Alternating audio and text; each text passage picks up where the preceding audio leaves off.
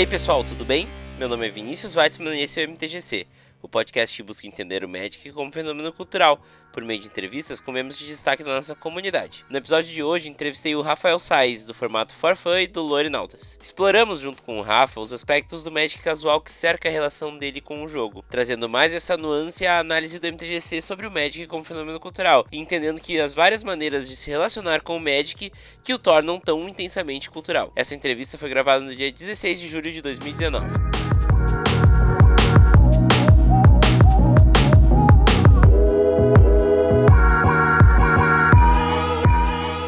Terceira temporada do MTGC é trazida até vocês pela Burmana. Se você é um jogador casual, a Burmana pode te ajudar também. Sabe como? Use a plataforma para vender as suas cartas competitivas e de alto valor para comprar várias cartas para todos os seus commanders ou decks de cozinha. Com o serviço da curadoria, você vende suas cartas na maior tranquilidade e ainda pode usar os créditos da venda delas para comprar novas cartas. Muito simples e muito prático. Conheça agora essa plataforma que vai te ajudar a montar mais decks divertidos para o seu Magic continuar. Não perca tempo e acesse www.burmana semana.com e saiba mais.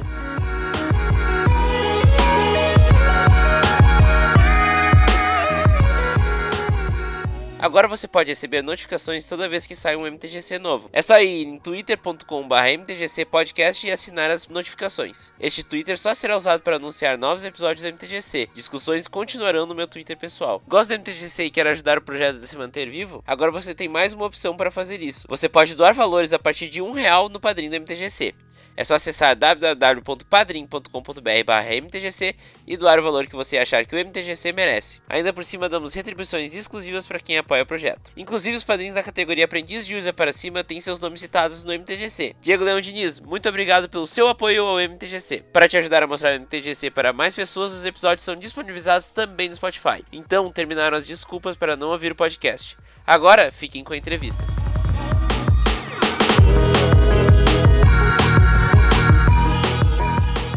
Boa noite, Rafa. Seja bem-vindo ao MTGC. Muito obrigado por aceitar o convite e disponibilizar seu tempo para essa conversa. E aí, boa noite, Vini. Eu que agradeço. Então, vamos começar aqui. Eu queria que tu te apresentasse, falasse um pouquinho mais de ti também, teu papel na comunidade. Meu nome é Rafael Zaitz. Eu tenho o canal do Formato for Fun já, se não me engano, está indo para o terceiro ano já.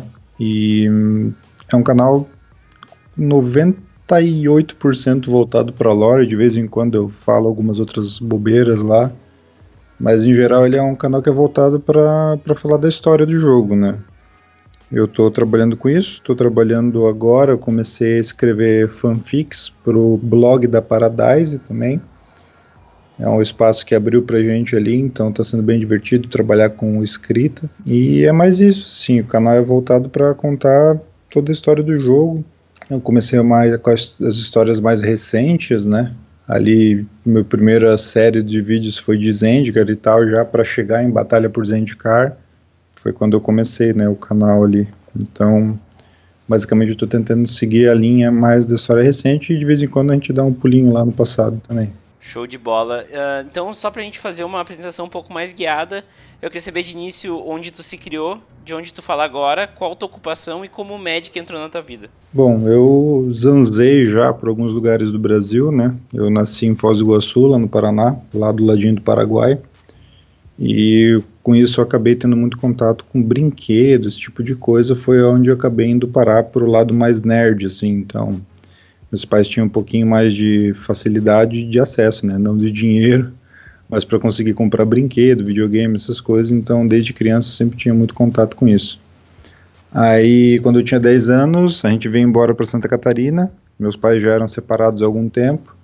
E eu e minha mãe a gente veio para aqui para Santa Catarina, uma cidadezinha bem pequena que chama Barra do Sul. Ela é perto de Joinville, que é onde eu moro hoje, né? E foi ali que eu fui conhecer o Magic, cara. Tipo, o Magic entrou ali na minha vida meio que com, eu com o nariz torcido, assim, não era o que eu queria. Tinha, que é, foi meio que tipo a contragosto, assim. A gente tinha um grupo de amigos lá, né? E um dia a gente tinha marcado de jogar RPG. A gente tava jogando RPG de mesa. É, nem lembro qual era o, o, o, Acho que era o Opera o sistema, não era D20 nada. Aí beleza, a gente marcou sábado à noite e tal, vamos jogar. Foi eu e minha esposa, na época era minha namorada ainda, né? Chegamos lá, tinha uma galera diferente, que era amigos de um outro amigo, e eles estavam jogando um jogo de carta. Aí a gente ficou meio chateado, a gente pensou, pô, gente, não tinha marcado de jogar Magic, jogar RPG e tal. Aí rolou assim aquela. Ficou um pouco chateado, né? Porque o pessoal tava jogando o que não tinha sido combinado, mas daí a gente sentou lá, emprestaram os decks pra gente e a gente gostou da ideia. A gente passou a noite jogando tal, curtimos. Na época eu estava morando em Florianópolis, na época da faculdade, então eu estava indo e voltando daqui do, do norte do estado e ia para Floripa. Eu vinha para cá e ia para lá. E aí lá em Floripa eu fui numa loja e comecei a comprar as primeiras cartas. Daí era a Vacin, né, retorno de Avacin. Então a gente acabou indo para os tribais. Eu comprava para ela a carta de anjo e para mim eu fui para os lobos e lobisomens, né, que é a minha tribo favorita até hoje. E daí para frente foi só alegria e gasto de dinheiro. Sim, a história de todo é, mundo com Magic. É o básico, né? é.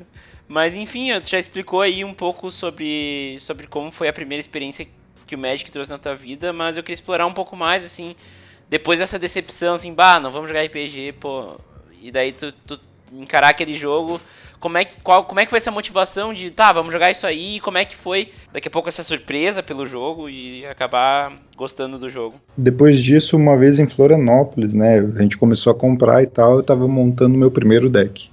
Aí é aquele esquema de iniciante, né, de querer botar todas as cartas que acha legal no deck, fazer um deck gigantesco de 90 cartas para construído, né?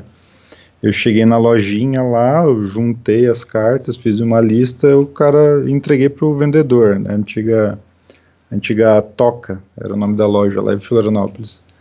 Aí o cara viu aquele monte de carta, uma, duas, uma, duas de cada, e falou: ah, você tá montando um Commander? Na época eu nem sabia o que, que isso significava. Eu achei que ele tava falando, ah, isso aqui é uma comanda, tipo comanda de restaurante. Eu falei, é. só, só, eu só concordei. Aí comprei e tal. E daí montei o primeiro deck, né, vermelho e verde de lobinho, e teve um evento, eu não sei se ainda existe, mas era piquenique nerd no Horto, que é ali... Bom, tu conhece Florianópolis, é o Horto do Córrego Grande, se eu não me engano.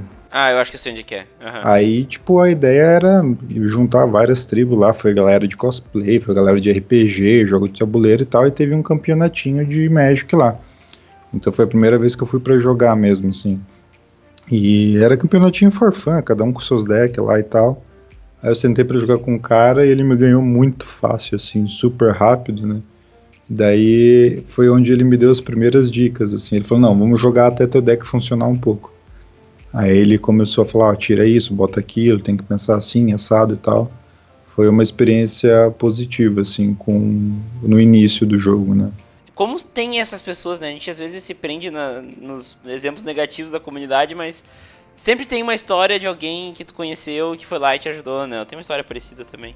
Eu tive as duas coisas. Tive uma experiência negativa também. Era um, um encontro de. Eh, a gente ia encontrar os nossos calouros, né? Eu fazia o curso de história, daí os calouros da minha turma a gente ia encontrar eles no local lá. Aí quando eu cheguei pro encontro, eu tinha acabado de voltar da loja mais uma vez, tinha ido lá gastar mais um pouco de dinheiro. Aí eu cheguei lá e um dos meus calouros, ele era um. Eu não sabia, mas ele era um pro player meio conhecido da região lá. Ele falou assim: Ah, deixa eu ver essas cartas que tu comprou aí. Eu entreguei para ele e, tipo, ele falou, nossa, por que que tu comprou essas bosta? E eu fiquei super chateado, assim, porque para mim aquelas cartas eram muito boas, né? Tipo, ele não teve o tato, assim, de falar, nah, de repente podia comprar uma coisa melhor, isso aqui não vai funcionar tal. Ele falou bem mal, assim, aquilo me chateou, assim, até dei uma desanimada depois daquilo. Mas é o tipo de coisa que eu acho que todo mundo acaba enfrentando, né? Pessoal um pouco mais tóxico e, enfim, foi uma experiência que meio negativa, mas que acho que acontece com todo mundo, né? A gente tem que aprender a lidar com todo tipo de pessoa. Claro. Bom, uh, Rafa, como tu se define como jogador de Magic? Ah, 100% casual, né? O nome do, do canal vem daí, né? Eu lembro que uma vez a gente estava jogando num evento de anime que teve aqui e veio umas quatro pessoas perguntar ah, que formato que é esse. Ah, é só um formato for fun só. Então foi daí também o nome do canal e tal, achei sonoro. E toda a minha base de jogo é essa. Eu devo ter aqui uns 40 decks mais ou menos, nenhum deles com naipe competitivo. E agora estou entrando no Commander também, é sempre nos Commander que eu gosto tal. Então, quando é para competir, eu não me dou muito bem. Às vezes eu estou passando raiva na arena tal, porque é um ambiente bem mais competitivo, então eu vejo que não é muito o meu lugar, assim. O meu lugar é uns decks mais de boa, uns decks que faz coisa mais divertida. Não é muito para competição, sou bem casual. É, inclusive o Commander para mim foi o paraíso para esse tipo de coisa, né? Porque é um formato que tu, tu padroniza ali o jogo entre a galera, mas ao mesmo tempo ele te permite muita coisa. Né? A gente aqui tem um grupo de, de amigos relativamente grande e a gente faz o que a gente chama de legacy de pobre, né? A gente pega, tipo, carta de tudo que é edição e monta, né? Quatro cópias de cada, o construído de cozinha, né? Então ainda tem um field legal para montar decks tribais, esse tipo de coisa, não precisa ser necessariamente Commander, né? Mas agora eu já estou indo para o Commander, já estou indo para o quinto Commander, e é legal porque quando eu vou para outros lugares, quando a gente vai para São Paulo e tal, é o que a galera joga, assim, a galera do casual mais joga, né? É, foi o que padronizou o casual, né? É. Basicamente. Né? É que eu não tenho uma coisa, isso é uma coisa que é até é legal a gente conversar. Quando eu saí da cozinha, né? Que eu passei muito tempo jogando só em cozinha, e porque por morar interior também. E quando eu fui jogar em loja e tal, que eu aprendi dos formatos e tal, eu comecei a sentir uma falta de como eu poderia tornar os power levels e e a coisa mais justa, né? Então eu com meus cancelar lá, bem toscão, e o cara vinha com deck Legacy que ganhava turno 1. tipo, não tinha como, como a gente, né, uh, equilibrar isso. E eu achei, no Commander eu achei isso, né? Depois de um tempo meio decepcionado de não ter mais aquela, aquele feeling de cozinha, quando eu achei o Commander foi tipo, abriram-se as portas do paraíso novamente. É legal, né? Porque, tipo, ele permite que você faça os decks do jeito que você quiser, né? E não tem aquela obrigação de ganhar, né? A ideia não é exatamente jogar para ganhar, então isso que é o legal, né? Então tu pode ter lá o teu tribal de Cavu, sei lá, e se divertir com isso, entendeu? Isso que eu gosto do Commander. Uhum. Bom, Rafa, e o que o Magic mudou na tua vida uh, depois de tudo isso que a gente falou? É, é um caminho longo aí já durante esses anos, né? E ele serviu muito para aproximar assim de alguns amigos, algumas pessoas, tal, e principalmente por causa do canal também, né? Então, me aproximou de muita gente que eu não, não conhecia, eu fiz novas amizades e tal. A gente teve um caso problemático de saúde na família, então o canal ajudou a passar por isso também, né? Era quase uma terapia chegar, estudar e gravar. Então o médico acaba representando uma parte bem importante assim para minha vida hoje tanto o jogo quanto a história, o produto, enfim, a comunidade em geral, né? Certo. E bom, até a gente vindo por esse caminho aqui, uh, a gente vê assim cada vez mais as ações da Wizards uh, sobre o Magic dão novos rumos, né? Rumos mais uh, cultura pop, mais popularização do jogo, né? Trazer novas pessoas, né? Trabalhar a lore de uma forma diferente, inclusive. Qual a tua opinião sobre esse futuro próximo, até presente, atual, né? Uh, que a Wizard está dando pro jogo? É, eu acho que eu, eu vejo de forma positiva, assim, acho bem importante esses investimentos que a Wizards tem feito, né? Investiu bastante ali no trailer de Guerra da Centelha, tá investindo nos livros de novo e vai vir a série da Netflix ano que vem. Então é importante assim porque hum, vai trazer muita gente nova, né? O Magic é uma empresa, ele precisa ganhar dinheiro, é importante que novas pessoas venham para consumir o produto, porque isso garante que a empresa se mantenha, né? Garante a sobrevida do, do nosso jogo.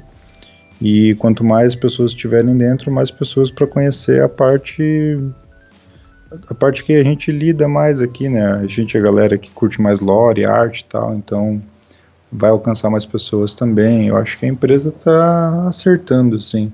Eu gosto do, do caminho que a Wizards tem tomado recentemente. Certo, e então até a gente pode seguir é, essa linha assim pra gente definir qual é o papel cultural mais importante do Magic para ti. Para mim é a história, né? Para mim é a história, a parte escrita do jogo, né? É o que sempre me chamou atenção, é o que me fez é, realmente entrar de cabeça no jogo. Eu, quando era criança, a gente jogava Yu-Gi-Oh!, aquelas cartinhas de Yu-Gi-Oh! falsificada, pacotinho de 25 centavos, mas acabava que a história do jogo era a história do desenho, né? Então o Magic para mim, quando eu comecei a entrar em contato com a história e prestar atenção na arte, nos textos de flavor, foi o que me chamou atenção. Eu acho que o, o Magic, a parte da lore, ela tem muito esse papel, assim, de tipo, não ser só um, um jogo de cartas, né? Ela é literatura, ela é arte, pintura, ela é interpretação de texto, ela tem um papel educacional até, né? Então acho que o Magic ele é bem importante nesse sentido, assim. Eu vejo que muita gente que começa a jogar, começa a se interessar às vezes por leitura, quer saber onde é que tá, começa a ler os textinhos de lore no site.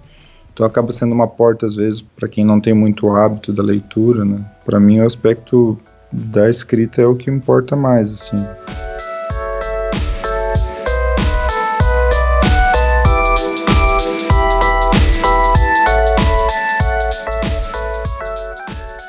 Vamos entrar então em assuntos mais técnicos, perguntas de tiro rápido aqui e começar então por qual é a tua cor preferida. Acho que tiver que escolher assim, se botarem uma arma na minha cabeça entre branco e verde, eu escolheria verde. Bom, então tu já respondeu a segunda pergunta que é qual cor ou cores tu juntaria com essa cor preferida?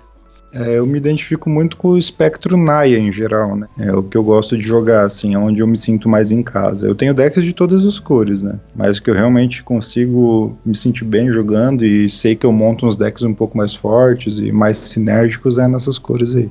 Certo. E tu tem uma carta preferida? Tenho. É o Lupine Coração de Prata. É uma carta que não é muito forte, assim, né?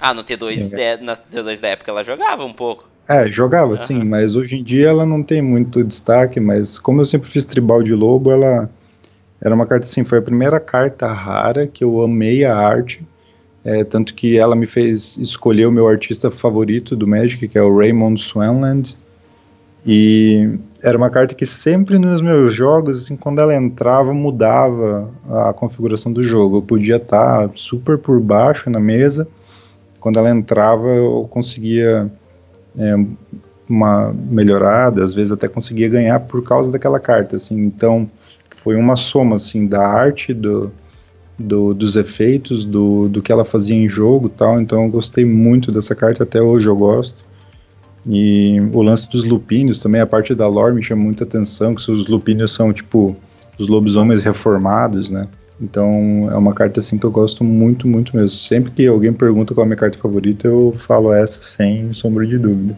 Em inglês é o Wolfir Silverheart, né? É, Wolfir Silverheart. Até para quem quisesse localizar. Tem no, no, no artigo ali no, no, site também.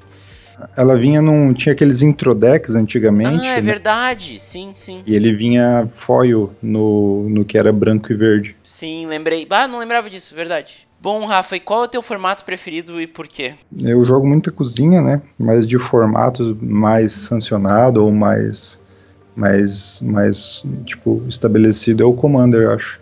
Certo. Por causa disso que a gente já falou, assim, né? Porque eu consigo montar decks pensando em lore, eu consigo montar decks mais casuais, né? Que, que são fortes, mas não necessariamente opressivos. Então, eu gosto muito mais desse ambiente casual do jogo, né? Isso o aí. Commander é a minha casinha. Exatamente. Como a gente disse antes, né? Se, se quando não tem cozinha, o Commander é o jeito de tu fazer uma cozinha, né? Exatamente. É. Bom, e, e, qual o teu plano preferido e por quê? Todo mundo vira o nariz quando eu falo, mas o meu plano favorito é Kamigawa. Kamigawa é um plano que teve muito preconceito por causa da parte técnica, né? Muita gente fala que o power level das cartas é baixo e tal.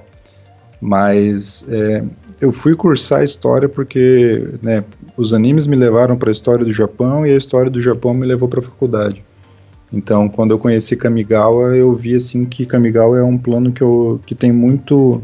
Eles fizeram um trabalho muito bom de pesquisa histórica ali, né? Então, muitos dos kamis, dos monstros e tal, tem uma acurácia assim muito grande com o folclore, a mitologia japonesa. E o lance dos samurais, o lance dos ninjas, tudo isso aí é uma coisa que sempre me atraiu, né? E eu acho que é por isso que sempre que alguém pergunta, eu acabo dizendo Kamigawa. Tem outros planos que eu gosto bastante, assim, também. Por exemplo, é, eu gosto muito de Zendikar, que é um plano que eu acho muito legal. Innistrad, eu acho muito legal. Mas acho que sempre que tem que escolher um favorito é Kamigawa mesmo.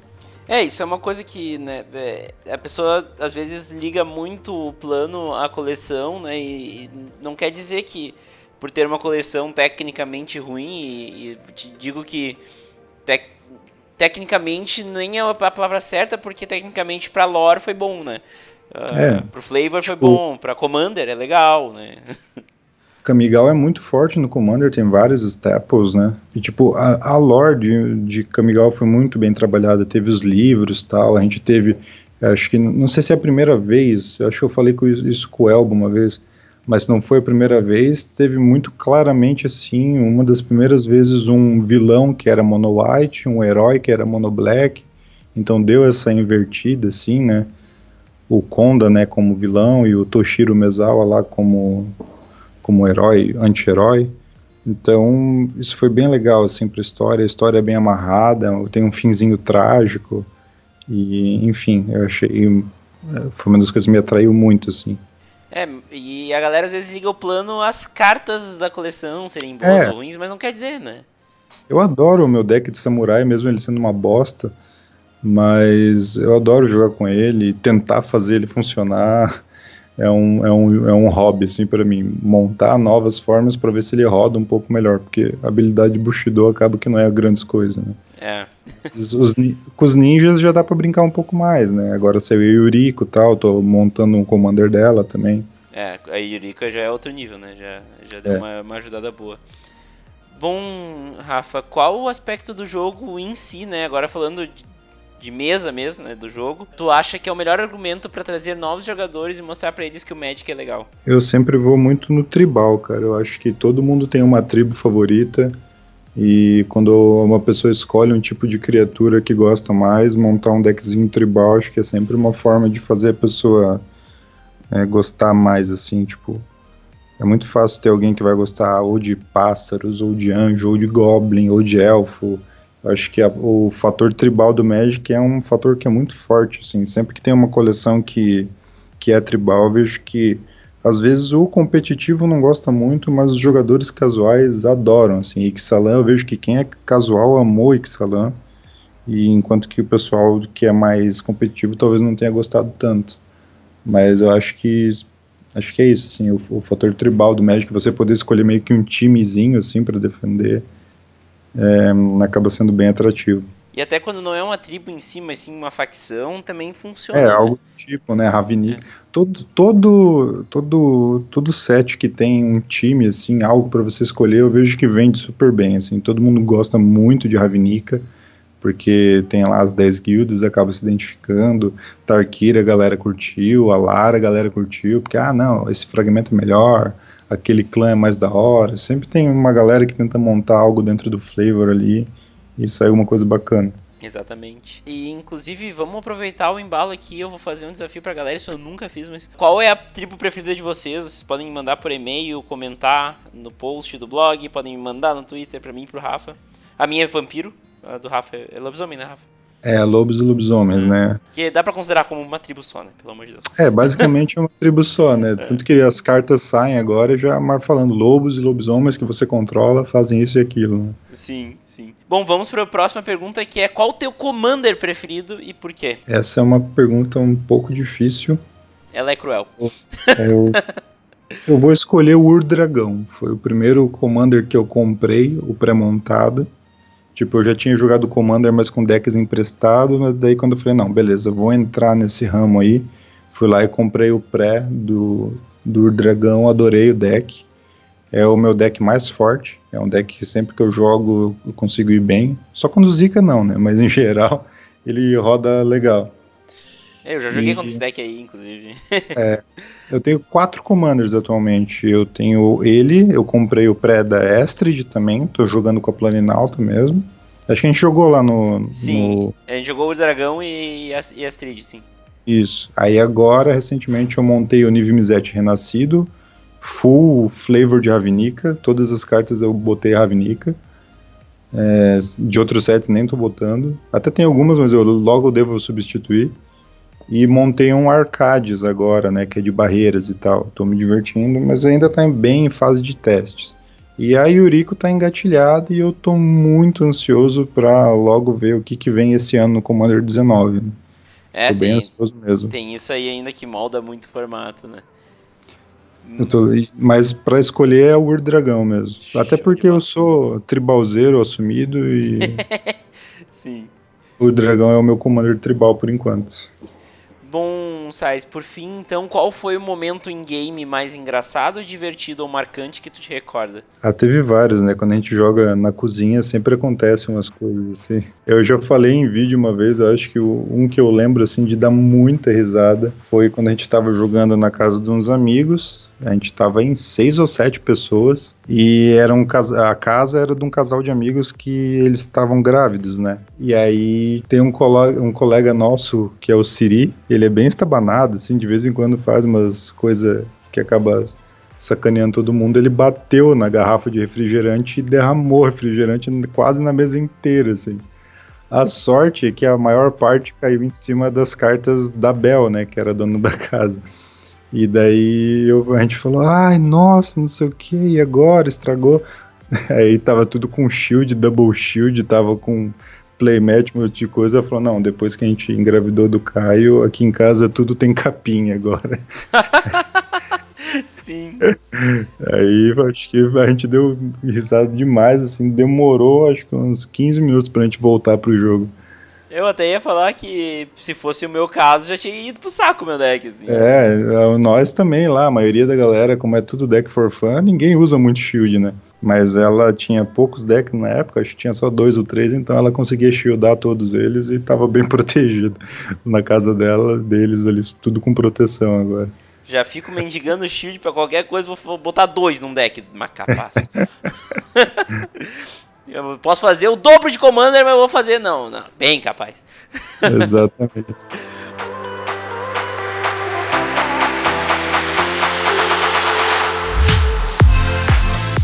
Bom, Rafa, vamos agora pro miolo do episódio, que é a parte que é mais personalizada aqui. Algumas perguntas feitas pensando em ti. Uh, e para começar, eu queria te perguntar. Eu gosto de fazer perguntas abertas, inclusive fiz várias nos últimos, nos últimos episódios. E eu gosto para ser um ponto de, de discussão, né? E eu queria te fazer a pergunta: por que a lore? É, acho que a pergunta correta é por que não a lore, né? Boa! Mas, assim, eu sempre gostei muito de estudar a história de tudo que eu me envolvo, né? Por isso que eu fiz o curso também. Então, sempre que tem alguma coisa, um jogo, uma, um quadrinho, alguma coisa, eu acabo me aprofundando muito naquilo e com o Magic foi assim também. Então, quando não sei se é bem o, o, teor da pergunta, né? Mas quando eu criei o canal, eu, eu, criei o canal pensando assim: tá faltando um canal que fale de lore num padrão de videoaula, né? Eu assistia muito a videoaula, como eu tô no, ambiente de educação também, tem muito essa, essa esse, esse estilo de, de didática, de conversação, né? Até lá na primeira pergunta que esqueci de responder, hoje eu trabalho no Instituto Federal, né, que é uma escola, então a gente está muito envolvido nisso. Então eu senti que quando eu falava com meus amigos, quando eu ficava enchendo o saco da minha esposa falando da história tal, tipo, o pessoal prestava atenção e gostava de saber. Eu muitas vezes jogava e quando eu sabia um pouquinho mais da história, não que eu saiba mais, né, só porque eu tive o trabalho de ir lá procurar, né? E quando ficava sabendo assim, parecia que a carta tinha um novo sentido para a pessoa, né? Fazia mais sentido, né? Gostava mais da carta. E eu achava essa, essa sensação bacana, assim, né? De ver que as pessoas se importavam com aquilo.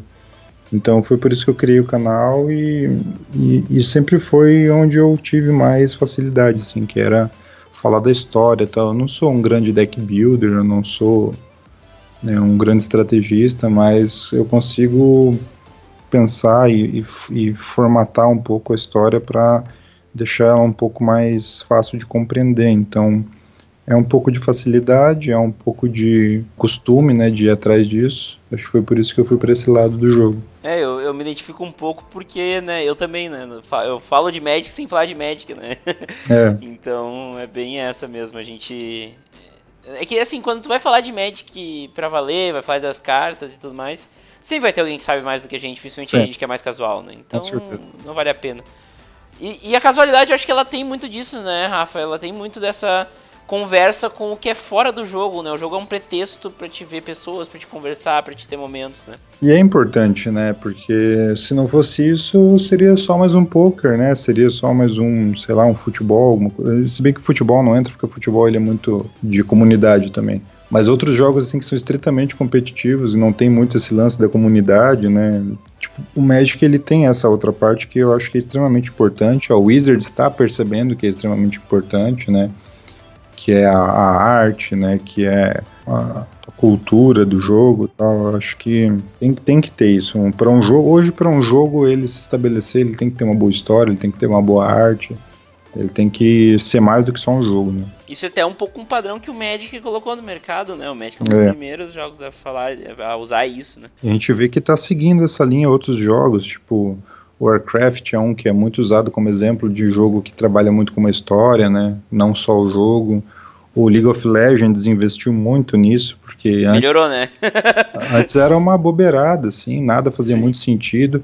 E agora eles estão, né, eles contrataram escritores. Um dos escritores que eu gostava muito do Magic, que era o Michael Mitchell, ele foi contratado pela Riot Games para escrever para o LoL agora. Então eles estão investindo bastante nessa história, assim. A gente vê que todo jogo agora pega bastante nisso e tem os jogos assim que que não tem muito isso, tipo, sei lá, os Battle Royale da vida, né, os Battleground, não sei o que lá, que são aqueles jogos de tiro, não tem muita história. Mas a gente vê assim que o que a galera mais gosta acaba tendo essa parte que completa o jogo, né? Não é só o gameplay. É, eu, eu sentia, quando eu jogava LoL um tempo atrás, eu sentia uma frustração muito grande porque meu boneco preferido era a Aine e eu não sabia muito bem a história da Aine. Era uma história bem fraca, assim, bem. É, jogada, tipo, né? É, dois parágrafos ali falando que ela era órfã porque os pais eram bruxos e foram mortos em Demacia. E ela cresceu aos arredores de Demacia e conheceu um urso e ele virou urso de pelúcia dela. E agora teve todo um retrabalho da história, se eu não me engano, até foi o Witchell que trabalhou.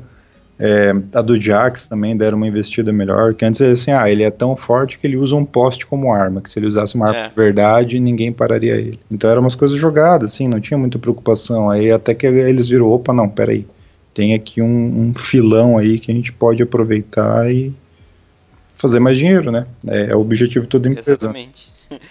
É, e, e, eu acho incrível como o Magic faz isso há muito tempo, né? Arabian Nights já tinha uma história, né? Uhum. Não era a história mais original do mundo, mas estava lá, né? É, exatamente. E pô, 93, né? É. 94, não lembro agora. Eles viram que a galera gostou e falaram, não, peraí, tá na hora da gente criar uma história que seja nossa, né? E, e eles começaram. Bom, Rafa, como tu acha que a lore, né, toda, tudo isso que nós acabamos de falar, ela consegue impactar no jogo em si, né? E agora tô falando de mecânica mesmo. Como é que a lore impacta na mecânica, né?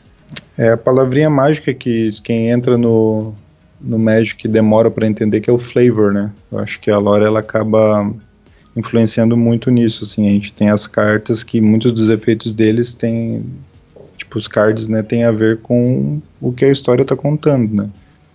Então, eu acho que é uma pergunta assim meio complicada, porque tipo já está meio intrínseco assim, está tão dentro já da coisa que às vezes tentar observar e separar o como que isso está dentro pode parecer meio difícil, mas quando você começa a prestar atenção nos efeitos das cartas e por que, que elas fazem as coisas que elas fazem, começa a ficar mais claro assim, onde é que está a história, né? Onde é que os autores pensaram, por que, que a carta tem aquele nome, por que, que essa carta é azul e não vermelha, e assim vai. É, até a filosofia das cores, ela tem um pouco disso, né? É. A filosofia e... das cores é bem claro isso, assim, né? A gente consegue ela é, perceber. Ela é uma coisa claramente mecânica, mas que também liga com, com um significado, né, de, de história, né? Tipo, por que, que no verde não tem tanta criatura com voar ao mesmo tempo? Por que, que o verde tem tanta coisa com alcance e que dá hate em voar? Por que, que o, ver, o vermelho tem mais ímpeto e o branco tem mais resistência e o preto tem mais remoção? Então, o tempo assim você vai conseguindo perceber esses padrões e vai ficando legal assim. E a história daí tu começa a ler e fala, não, acho que esse personagem tá na cor errada ah, esse personagem aqui tá na cor certa. Então começa a se tornar algo que é identificável, né, quando você começa a prestar atenção. Isso é legal também. Bom, Rafa, tu fala, fala muito de arte no teu canal, né? Eu adoro. Eu sou fã de carteirinha do, do Alpha, né? Mas eu queria que tu que a gente conversasse um pouco mais sobre a importância da arte pro Magic, né? Porque eu vejo a arte sendo importante em diversos pontos do jogo, assim. E eu queria ver qual é a tua opinião sobre isso.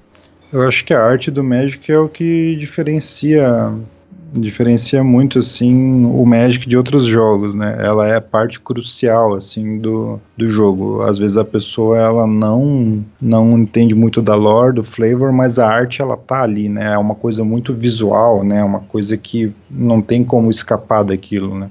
Todo jogador vai conseguir olhar para a arte e sentir alguma coisa, né? A arte ela é feita para fazer você sentir algo. Então, eu acho que o Magic ele tem muito isso e eles têm essa, esse estilo de arte um pouco mais maduro, né?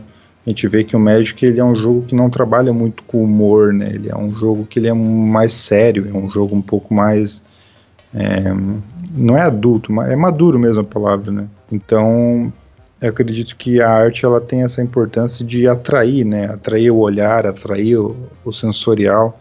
Acho que muita gente acaba gostando do jogo por causa da arte primeiro, né? É, eu, eu tenho bastante relato aqui, principalmente até, até aqui no MTGC de gente falando isso.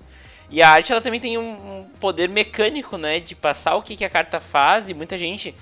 O jogador que já joga duas vezes com deck já sabe o que a carta faz só de bater o olho, né? Sim, tu vê ali, sei lá, uma aranha na, na carta, tu sabe que ela vai ter alcance, né? Tu vê um zumbi, você já espera que a carta seja preta tal. Às vezes tu vê uma arte sem ela estar tá na carta, você já começa a pensar, não, por essa arte aí, o que, que essa, essa carta aí vai fazer, né? Então é bem bacana, assim. E o Magic, ele também tem muitas artes bem abstratas, assim. Ele, ele consegue se colocar como um mercado de arte por si mesmo, né? Ele não depende só das cartas. A gente vê que tem os leilões da, do, das artes que são pintadas. Tem gente vendendo arte original aí, os pintores, né, por, sei lá, 40 mil dólares. Valores, assim, muito astronômicos pra gente, né? Mas porque essas artes estão sendo entendidas como arte mesmo, né? Não é só uma ilustração de jogo. Ela é uma arte de fato, tem gente vivendo disso. Tem artistas que a carreira deles muda completamente quando entra no Magic. Então a arte ela tem um papel importante dentro e fora do jogo, até dentro da sociedade, assim, da arte em geral. É, e inclusive eu ouço falar muito que o Magic é uma ótima porta de entrada pro mundo dos games para artistas, né? Sim, eu vejo assim, quando tem um artista novo tal e consegue entrar no Magic, é um levelzinho que sobe ali no, no currículo, porque, poxa, trabalhar com a Wizards sabe que não é qualquer artista, tem que ter um padrão ali já um pouco mais alto, né? Se tu tem o teu nomezinho lá embaixo de uma carta, é bem mais fácil de conseguir trampo em outros lugares, né? Exatamente. Bom, vamos mudar um pouco o, o, rumo aqui, vamos falar sobre as tuas fanfics, né? Tu já escreveu. Quantas tu já escreveu a, a, hoje? Eu escrevi duas e já estou planejando a terceira. Uh, tu pode falar um pouco mais do processo de criação, de onde vem a inspiração, uh, como é que tu pensa, tipo, ah, eu vou criar uma história sobre. ligando essa história a essa história, né? Agora tu escreveu sobre o KOF não ir pra, pra War of the Spark, né? Isso, é, eu, eu já escrevi duas, né? As fanfics eu estou escrevendo assim, pensando coisas que eu gostaria de ter lido, mas que a Wizards não escreveu. Né, tipo, como que eu imagino quando eu vejo a arte, leio os flavor e tal, tipo, o que, que pode ter rolado para aquilo ter acontecido. Então, as minhas fanfics estão indo nessa linha, assim. Primeira foi da Arlene Cord, né, mostrando um pouco mais da chegada dela ali. E essa segunda do Cote, que muita gente ouviu perguntar, tá, e cadê o Cote? Por que, que ele não tá na Guerra da Centelha? Então, o processo de criação é tipo, eu às vezes tenho uma ideia inicial, ou vejo uma arte, vejo uma coisa e começo a trabalhar em cima daquilo, né? A gente lá na faculdade, aqui na escola eu também trabalho, que é uma oficina de escrita criativa. Toda semana a gente propõe um tema e todo mundo escreve sobre aquele tema. Então eu meio que já me acostumei assim a pegar algo que seja pontual e escrever em torno daquilo, né? Então, por exemplo, posso dar um spoiler, eu não sei se esse episódio vai sair antes ou depois de eu já ter escrito, mas uma das coisas que eu tô pensando é daquele o Planinalto Azarado que saiu nos Commander lá. Que tem as, ah, o ciclo das cinco maldições, né? Tipo, quem que é aquele cara, entendeu? Eu tô começando a analisar as artes e tal e tentando ligar elas numa sequência para tentar escrever uma história em cima disso. É basicamente assim, eu tentando contar para os outros o que, que eu penso quando vejo aquelas cartas, ou o que, que eu acho que, que são as teorias envolvendo aquilo. Aquele texto do Cote é basicamente a minha teoria do porquê que ele não foi para lá, porque, tipo, estar em Mirrodin lutando era mais importante para ele. Uhum. Bom, Rafa, então eu queria entender agora, até de novo, voltando para os preferidos, né? Mas não tão preferido, assim, eu, eu, eu, quero falar mais de um momento, assim. Qual é o ápice da lore do Magic até hoje para ti? É, cara, tinha alguns aí atrás, mas para mim eu acho que Guerra da Centelha é o momento mais importante, assim, do, do jogo até o momento, porque quem acompanha a lore, quem segue um pouquinho, se importa e dá uma lida e tal, é, não precisa ser maluco igual eu de ler tudo, mas quem tem acompanhado essa história aí desde Magic Origins lá, Batalha por Zendikar e tal, chegar nesse ponto agora, assim, foi uma coisa muito importante, entendeu? Então, para mim, todo o arco ali de Guerra da Centelha, o livro, as prequelas que estão saindo agora, eu acho que foi um, uma finalização de um arco que foi muito bem feita, assim. Até eu não entendo quem não gostou do livro, porque eu adorei o livro. Eu acho que o autor foi muito competente em colocar aquele, nossa, aquela infinidade de personagem ali interagindo. E para mim, todo aquele principalmente por causa do, do, do, meu Planalto favorito, que é o Gideon, né? É, todo o lance, o arco da morte dele e tal, da redenção, de, do jeito que ele morreu, né? Os motivos, tudo aquilo ali, eu acho que para mim foi muito marcante, assim. Tinha outros momentos antes da lore que eu gostava, tal, meio pontuais lá, Batalha por Zendikar é uma lore que eu gosto muito, é, Lua Arcana também. Mas hoje Guerra da Centelha para mim é o favorito de todos, assim, suplanta todas as minhas experiências anteriores. Eu acho que se a gente gravasse tipo esse vídeo uns 5 meses atrás, antes de sair Guerra da Centelha, eu iria dizer, sei lá, talvez Batalha por Zendikar insistindo no ponto, ou talvez até de Kamigawa lá voltando pro passado. Mas hoje é Guerra da Centelha. Foi um, um, um arco muito bem amarrado, né? A gente... É no início parecia meio inocente, assim, só imortal e tal, e, e quando tu vê, tudo tava ligado, né? E, tipo, e isso acho que foi muito legal. Eu nem consigo escolher um momento específico de Guerra da Centelha. Eu acho que a coleção toda é tão bem amarrada que eu não consigo, tipo, recortar um pedaço. Eu, sempre que perguntarem, eu vou dizer que é o arco inteiro. É, e é um arco lo até longo, né? Se for parar é pra longo. pensar, Origins até aqui é. É bem longo, foram alguns anos aí, acho que 4 ou 5 anos. Pô, em Origins eu tava parado, eu não, eu não joguei Origins e voltei a jogar em, em Battle for Zendikar quando teve um GP Porto Alegre, tá ligado? Uhum. e assim, se for ver essa história, como é a história do Nicobolas também, né? Ela é muito mais antiga, né? Ah, claro. E claro, lá, Legends, né? Lá em, tipo, a Lara já tinha ali, quando ele tenta sugar o Maelstrom. Lá em Zendikar, quando ele junta os Planinautas e por causa daquilo o Sarkhan consegue salvar o Gin e o Gin vai ser importante para a derrota do irmão dele e tal. Então, são fragmentos de história assim que estão espalhados por várias coleções do Magic. É, M19 foi uma cola legal para isso, né? Foi um, foi. um jeito de resumir isso, né? Foi bem legal. Eu senti falta assim da lore em M20 porque M19 foi bem bacana. É, eu até ia comentar assim como é que tu vê uh, a relação da lore com Core Sets, né? Antigamente era nula, daí a gente teve M19 que foi riquíssimo e agora M20 foi bem, é, né? Tá largado, né? Cara, e M20 me dá uma tristeza, porque tem muita carta legal ali, tipo, quem que é aquele anjo Naya perdido, quem são as lendas. É, acho que a única lenda que a gente tem um pouco de lore é da Kaali ali, que já tinha aparecido no Commander e agora apareceu no M20, né? E o Omnef também, né? Ah, é, o Yomanef, né? Que a gente já sabe é. ali de Zendikar e tal. Mas, Mas não muito também, né? Não, ele é um elemental e é isso aí, ele tá ali. É. Tipo... E ele faz outros elementais, é. Isso. Mas eu acho que, tipo, eu senti falta porque é aquela história, né? Quando você ganha uma coisa que é boa, você quer continuar recebendo aquilo, né? Então M19 teve, nossa, uma importância muito grande para duas lores muito específicas, que é a história do Nicobolas e o Gin e os primórdios de Dominária, que a gente só tinha, tipo, resquícios e coisas muito pequenas sobre a tal Guerra dos Dragões, né? E um pouco da história de Tarkir ali também, né? Da Yasova, das netas dela tal. Então foi muito legal a M19. E eu tava esperando que M20 fosse alguma coisa, até esperava que talvez em Modern Horizons tivesse algo, mas nenhum nem outro. Estamos aí só com o que ainda resta, né, de Guerra da Centelha. O Django Wexler tá lançando o livro de prequelas dele ainda. Mas acho que história mesmo só na próxima coleção mesmo. Que nem sabemos o que vai ser, né? Que não temos a mínima ideia. Dia 20 aí, eu acho que é dia 20 ou 21, vai ter o painel da San Diego Comic Con do Magic e a princípio é lá que o Mark Rosewater vai lançar as primeiras informações sobre essa coleção aí. Bom, dia 20 vai ser a publicação do podcast, então. Então. Avisem-nos. Show de bola. Tá marcado para sábado à tarde. Eu tô ó. bem curioso para saber o que, que, vem por aí. Então, olha aí, ó, o podcast vai ser postado depois a gente já saber o que vem aí. Então, vai ser interessante, vai ser interessante. Show de bola.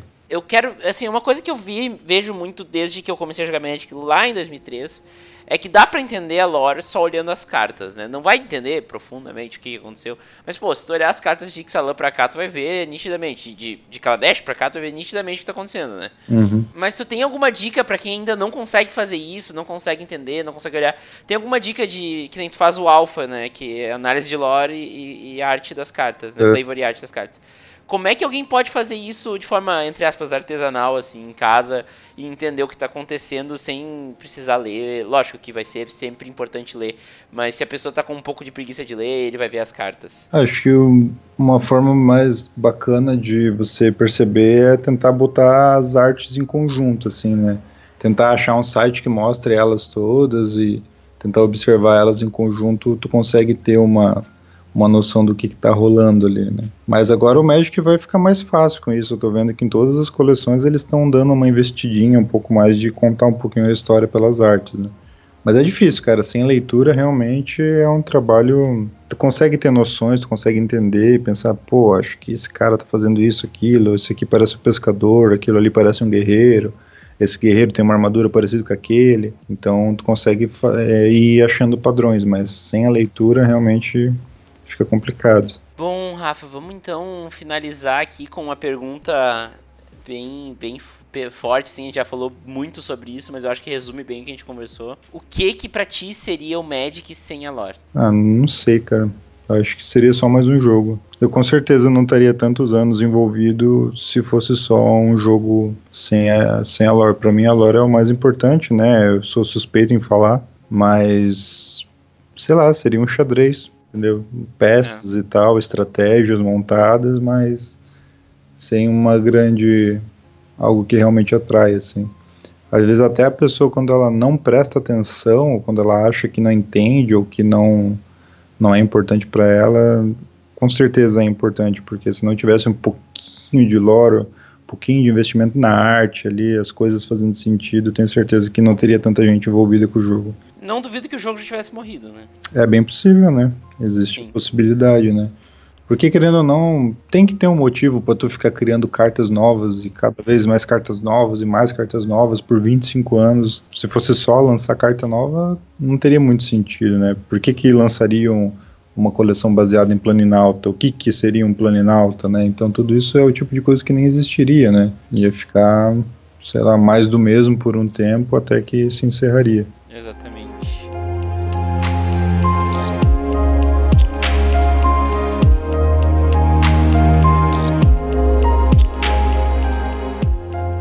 Vamos então chegando aqui pro fim do episódio. Já adianto que foi muito legal a gravação. Acho que vai ser um dos, um dos episódios mais legais, assim. Completamos o álbum de figurinhas do, do é, né? Fechado aí, né? É, então, quem tava. Já foi, foi bastante pedido também essa entrevista. Eu quero deixar aqui uh, a palavra contigo para te dar um recado final pra galera, já deixar tuas redes sociais, teus canais, se tiver padrinho, se tiver, enfim, qualquer site de financiamento coletivo aí. E te agradecer pelo tempo disposto, foi muito legal aí a conversa e a palavra é tua. Foi bem legal mesmo, quero agradecer mais uma vez o convite, né? E, bom, o canal é o formato for fun. As, as fanfics estão sendo postadas no blog of Paradise, que é o blog da loja Cards of Paradise, né?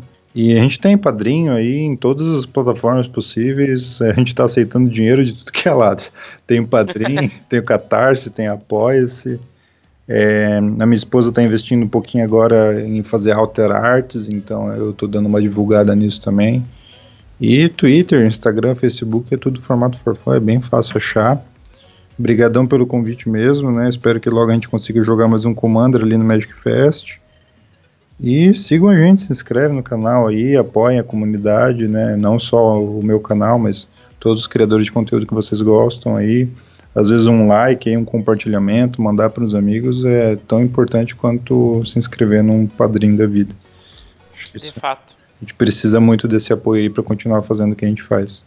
É, inclusive hoje o Twitter foi até bem movimentado aí com a galera, mas uh, o Elba ele retweetou o episódio que foi no, ao ar sábado, né? E é tão engraçado ver como tem um público que, que ia gostar do, do, do conteúdo e nunca viu, né? Uhum. Então, e todos nós estamos conectados, todos os jogadores de Magic estão conectados, de algum jeito tem que chegar nas pessoas. Então, é, é só ajudar a chegar, né? É. Então é isso, Rafa. Uh, muito obrigado. Eu agradeço mesmo a, a presença aí e vamos conversando para fazer mais episódios aí sobre casualidade. Eu quero falar mais sobre casualidade aqui. Com certeza. Tamo aí sempre disponível. Então tá, até o, até o Magic Fest pessoalmente, ah, até é. mais aí trocando ideia e um abraço para quem fica. Até semana que vem. Falou. Valeu, tchau, tchau.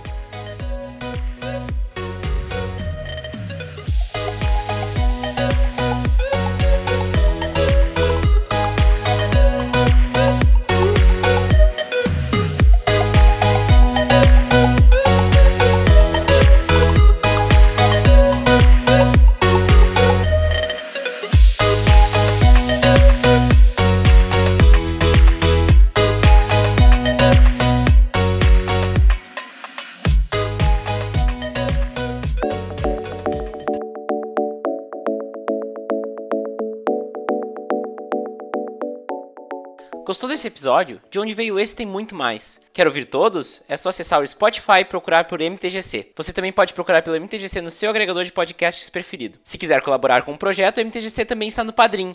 Acesse www.padrim.com.br/mtgc e doe o que você achar que o projeto merece a partir de um real. Siga-nos nas mídias sociais para saber quando sair um episódio novo. No Facebook e no Instagram é MTGC Podcast e no Twitter é arroba Weitzman. Links na descrição porque meu sobrenome é complicado, entendo vocês. Se quiser conversar comigo, mande um e-mail para podcast.mtgc.com.br. Muito obrigado pelo carinho e pela audiência. Vejo vocês por aí. Tchau!